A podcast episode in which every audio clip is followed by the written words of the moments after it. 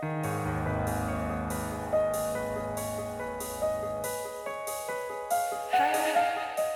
nombre es Mauricio Lechuga y te doy la bienvenida a Postmortem, un podcast donde te comparto las creepypastas y leyendas urbanas más famosas y perturbadoras que están en el fondo de Internet. Si estas historias realmente sucedieron o son retorcidos inventos de alguien, tú lo tendrás que decidir. Las historias pueden contener amplias descripciones de violencia y lenguaje explícito. Escucha bajo tu propio riesgo. Y si quieres historias extra, recuerda que está el Patreon, patreon.com diagonal Morten Podcast.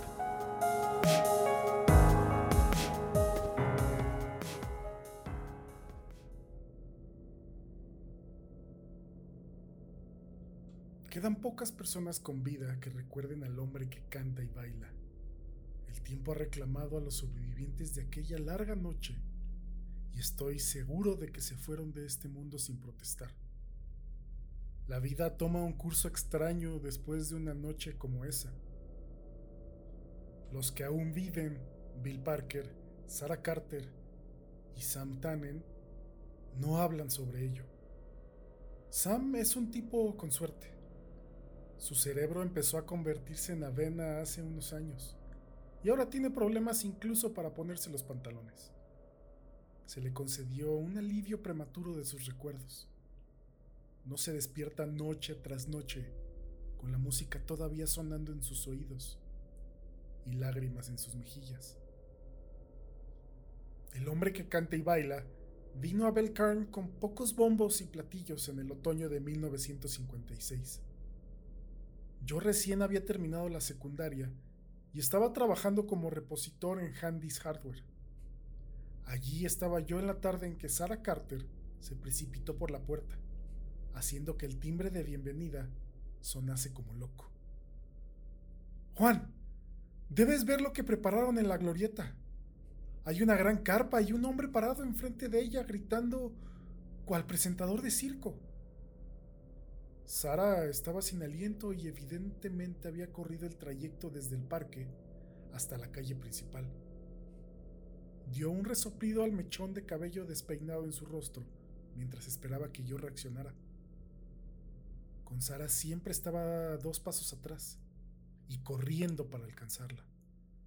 La chica tenía energía en aquel entonces y en cantidades ilimitadas.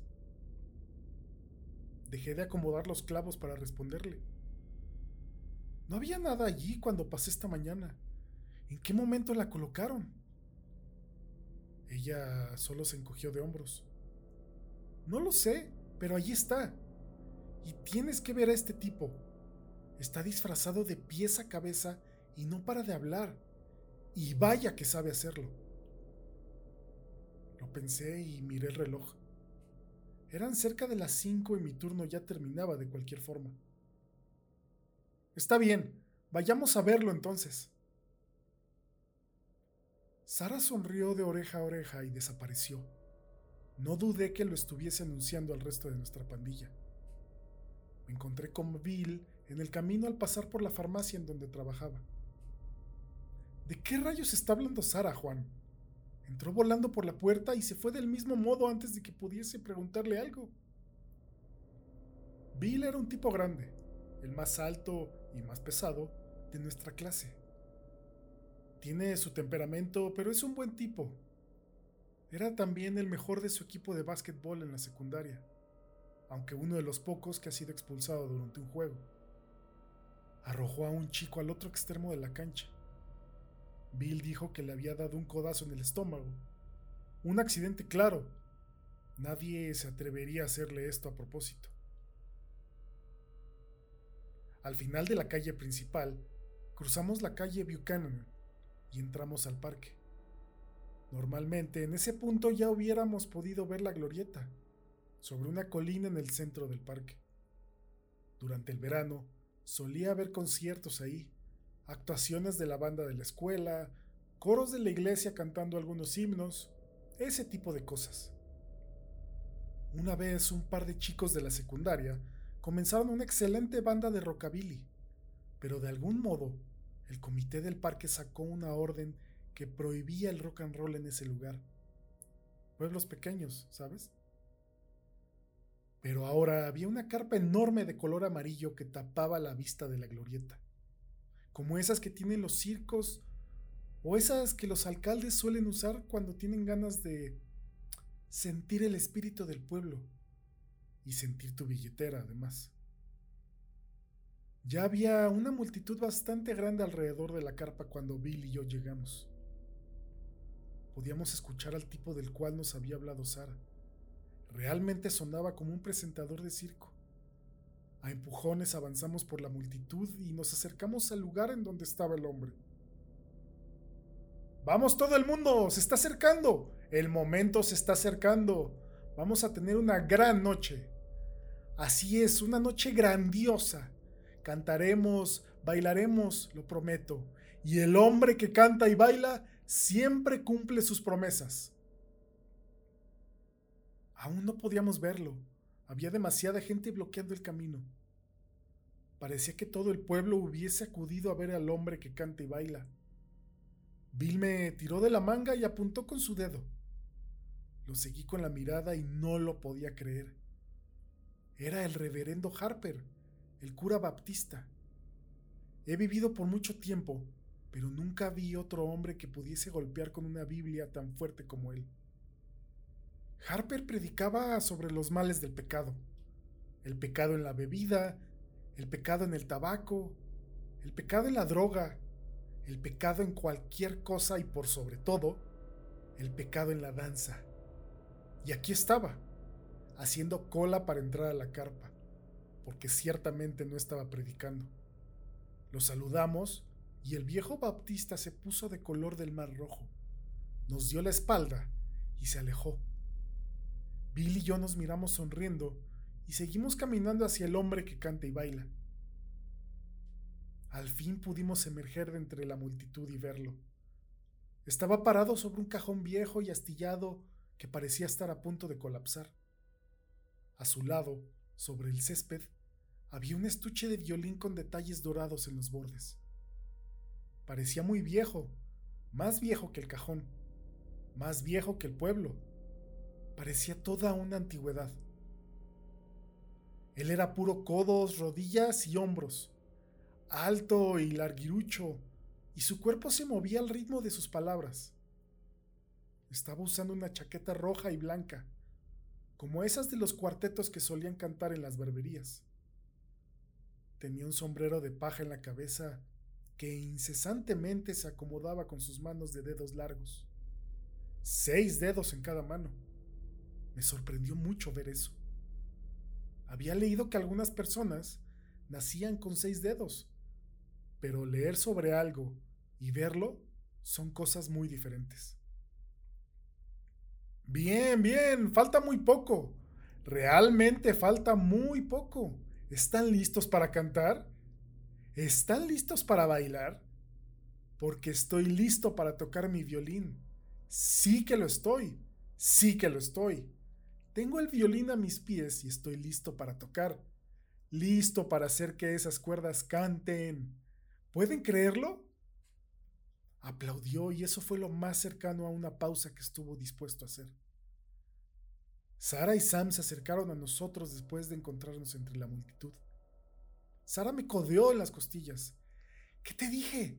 Parece que debería estar en un carnaval intentando hacernos ver a la mujer barbuda o algo así. Sama sintió con la cabeza para saludarnos, lo que hizo que sus anteojos se resbalaran por su nariz y les dio un pequeño empujón con su dedo para arreglarlos.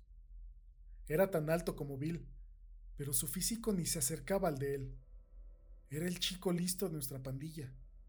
Uno tiene que tener cerca a alguien así para que le enseñe a hacer cosas como desmantelar el auto del director y rearmarlo en el gimnasio de la escuela. No que hayamos hecho algo como eso. ¿Qué está vendiendo? preguntó Sam. Un baile, creo yo. Es lo que le dije. ¿Y cuánto cuesta? El hombre que canta y baila debió de haberlo escuchado porque dijo, ¿cuánto cuesta? Están preguntándose. No cuesta ni un dólar, ni un centavo. Amigos, esto no les costará nada. Solo entren a la carpa y bailen toda la noche al ritmo de la canción. Nos miramos entre nosotros. Era un buen trato. Música gratis y un lugar para bailar. No había mucho que hacer en el pueblo en aquellos días. Y todavía no lo hay. Era casi muy bueno para ser verdad.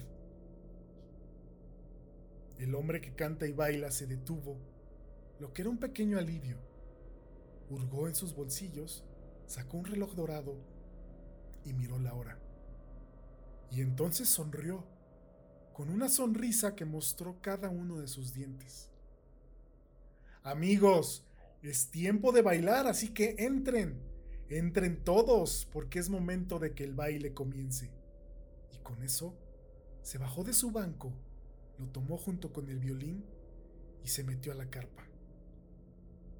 Sara, Bill, Sam y yo casi fuimos arrollados en el apuro de la gente por entrar, pero aún así fuimos los primeros adentro. Era enorme. Había un suelo de madera debajo de nuestros pies que parecía ser de roble, de un roble oscuro y pulido hasta brillar como un espejo. Había velas en candelabros por todos los postes de la carpa, y cuando miré hacia arriba, no pude ver el techo con tanta oscuridad. Era como mirar un cielo sin estrellas, donde ni siquiera la luna se molestaba en aparecer. La multitud nos condujo más y más adentro mientras la gente entraba. No era solo gente joven. Estaba la señora Crenshaw, nuestra maestra de inglés que ya iba para los 50. Estaba el señor Hopkins, el director de la primaria estaba el buen reverendo Harper, quien aún se veía muy avergonzado. Realmente todo el pueblo estaba ahí. Rayos, incluso estaba el alcalde con su mujer, parados y hablando con el jefe de policía. Pronto, todo el mundo estaba dentro y el murmullo de la gente charlando era ensordecedor. Todos buscábamos al hombre que canta y baila para saber en dónde se había metido. Nadie miró hacia arriba, así que nadie lo vio hasta que hizo sonar las cuerdas del violín con su arco. Allí estaba, en el medio de la carpa, sentado en una pequeña plataforma de madera a unos seis metros de altura aproximadamente. Dios sabrá cómo logró subirse ahí, porque la verdad que no había ninguna escalera que llevara hasta allá arriba. Dejó caer sus pies por la orilla de la plataforma y tomó su violín con una mano y su arco con la otra. Tanto el arco como el violín parecían estar hechos de la misma madera oscura del piso, y brillaban a la luz de las velas como si estuviesen vivos. Llegué incluso a dudar si el violín necesitaba al hombre que canta y baila para hacer que sus cuerdas tararearan. Todos lo miramos y nos sonrió mientras se ponía de pie rápidamente haciendo que a la multitud le preocupara que fuese a tirarse en medio de ellos. Y entonces comenzó a tocar. Hizo a esas cuerdas cantar. Nunca he vuelto a escuchar a alguien tocar así, y doy gracias por eso cada día. Aflojaba las articulaciones y aturdía la mente. Sentías la necesidad de mover todos los huesos. Tomé la mano de Sara y comenzamos a bailar por el suelo de la carpa. Todo el mundo nos siguió, algunos con pareja, otros solos, algunos bailando cuadrillas, otros bailando el vals y otros bailando twist. Bailamos, movimos las caderas, sacudimos el esqueleto y rollamos. Pasé junto al reverendo Harper, él moviendo los pies en un torpe baile junto a Eloise Grendel, una vieja fervientemente católica. Vi a la esposa del alcalde bailando un vals con Don Adams, uno de nuestros bomberos. Me movía en espiral con Sara, chocando y empujando a las personas que estaban cerca. Hacía muchísimo calor y la temperatura subía cada vez más. No pasó mucho tiempo antes de que el lugar empezase a apestar a sudor. Me sentía muy mareado, pero seguimos bailando, bailando sin parar también me di cuenta de que el hombre que canta y baila estaba cantando, pero en un lenguaje que no entendía. Se erguía sobre nosotros parado en esa plataforma, haciendo a su violín cantar. Su arco se levantaba y caía, se deslizaba sobre las cuerdas de arriba a abajo, de lado a lado. Tocaba de la misma forma que hablaba, sin descansos, sin pausas. Solo un diluvio maníaco de notas mientras su lengua se enredaba en palabras que no tenían por qué ser dichas en este mundo. Sacudí mi cabeza mientras giraba con Sara y me sentí muy cansado. Mis pies me dolían y mi espalda baja estaba empezando a palpitar. Vi mi reloj y entendí que habíamos estado bailando por una hora entera. Volví a sacudir mi cabeza, intentando ahuyentar la sensación de adormecimiento que estaba nublando mis pensamientos. Sara, me aclaré la garganta. Solo había podido susurrar. Mi lengua se sentía extraña y gruesa. Sara, lo intenté de nuevo esta vez más fuerte, pero ella no respondió y continuamos bailando. La sacudí, pero no respondió. Continué sacudiéndola hasta que noté que lo estaba haciendo al ritmo de la música. Entonces intenté parar y no pude. No podía parar. Debajo de la niebla de mis pensamientos, empecé a sentir mucho temor. Vi los rostros de otras personas y pude ver su miedo. La cara del reverendo Harper se había puesto más roja que antes. El sudor caía a chorros por su rostro, pero él seguía moviéndose junto a la señora Grendel, cuya cabeza se balanceaba de lado a lado. Se había desmayado, pero sus pies aún se movían. Pasamos cerca de Bill, quien bailaba con Susie Watkins, y vi que los ojos aterrados de la chica recorrían todo el salón, pero Bill solo movía su cabeza al ritmo de la música y sus ojos vidriosos estaban perdidos en la nada. El hombre que canta y baila se rió desde su plataforma y continuó tocando. Escuché un grito y giré mi cabeza para ver a una mujer tirarse al piso, sosteniéndose la pierna con sus manos. Se había acalambrado. Le tenía mucha envidia. Ella había conseguido parar. Había conseguido descansar. Mis piernas se sentían como madera muerta y el dolor en mi espalda se había profundizado. Entonces su pareja de baile se paró en su tobillo y escuché el crujido desde mi lado de la sala. Él seguía bailando, con los ojos en blanco mientras se movía. Ella gritó de nuevo e intentó arrastrarse, pero en lugar de ello terminó parándose. Comenzó otra vez a bailar, dejando caer su peso sobre el tobillo roto, una y otra y otra vez. Me di la vuelta, pero no pude dejar de escuchar sus sollozos. La música continuaba. Miré mi reloj nuevamente y ya habían pasado tres horas. No paramos, no aminoramos el ritmo. Seguíamos moviéndonos al compás del violín, sin importar las ampollas, sin importar los dedos o tobillos rotos, sin importar el profundo dolor de espalda que se rehusaba a desaparecer sin importar los corazones viejos ni las rodillas malas. Seguimos ese ritmo frenético como una masa, una criatura con una sola mente que se bamboleaba y saltaba. El reverendo Harper murió. Vi cómo sucedió. Estaba sosteniendo a la todavía desmayada señora Grendel cuando la soltó. Ambos cayeron al suelo. Él solo se retorció una vez y sus pies atinaron un súbito ritmo estacato para luego quedarse tieso. La señora Grendel se levantó y siguió moviéndose. Yo miraba al reverendo mientras bailaba, intentando ver si podía respirar. Pero no lo hacía. Les juro que no lo hacía. Pero aún así se levantó. Estaba muerto. Pero aún así se levantó y empezó a bailar de nuevo. Se dio vuelta para verme y sonrió con la misma sonrisa del hombre que canta y baila. Sus ojos estaban rojos, llenos de la sangre de lo que sea que se hubiese roto en su cerebro. Harper no fue el último. Probablemente no fue el primero. Los viejos y enfermos fueron los que más pronto caían. Agotamiento, ataques al corazón, hemorragias en algún lugar del cuerpo.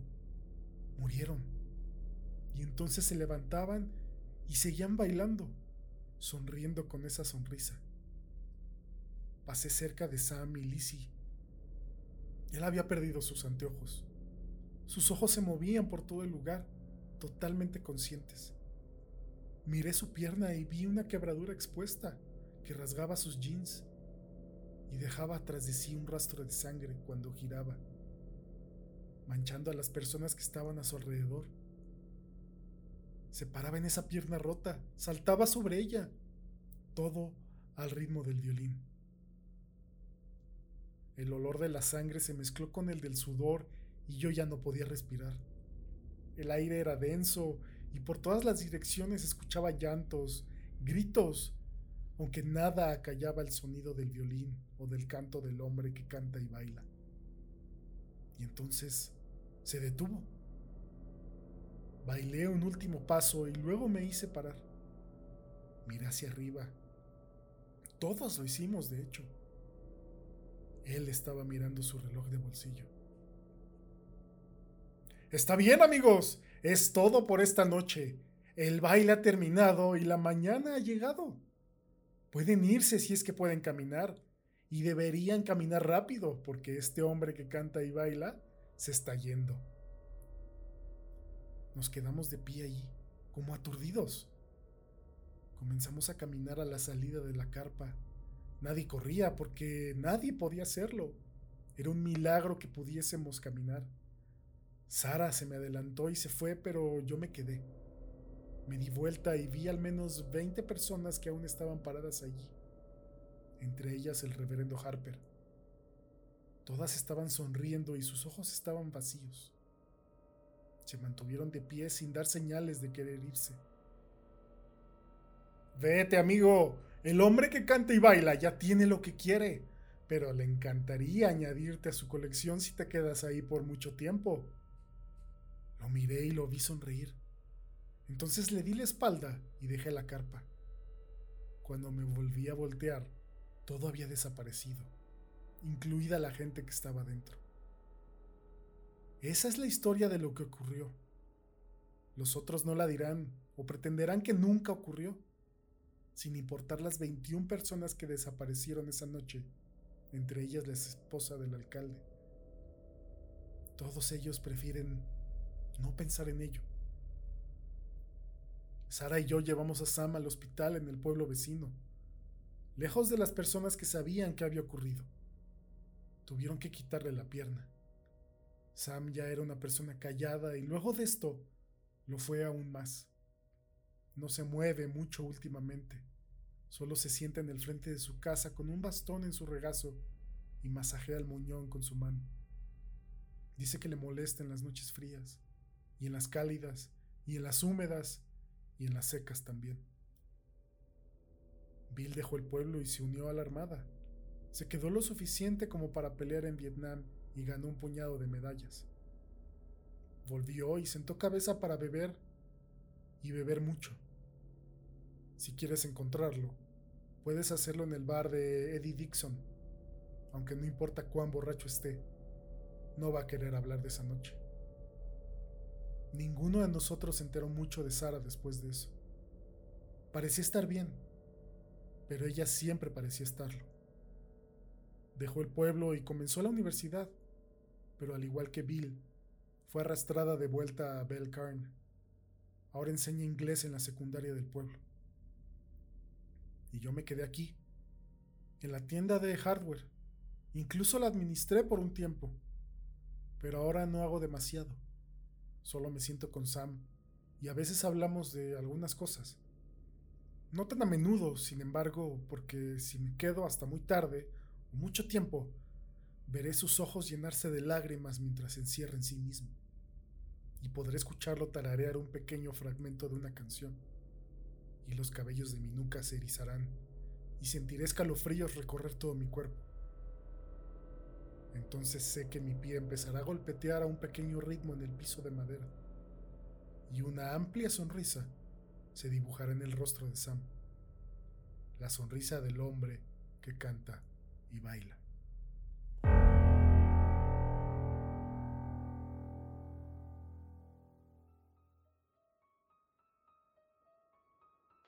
envíame tus comentarios en arroba postmortem en Twitter o arroba mlechuga, cualquiera de las dos. Me encantaría leer qué piensas sobre la historia y si te gustó o no. También te recuerdo que en Patreon podrías eh, encontrar más historias exclusivas para la gente que me apoya a través de la plataforma, como Antelles y Alejandro Villaseñor. Muchas gracias a todos y nos escuchamos pronto.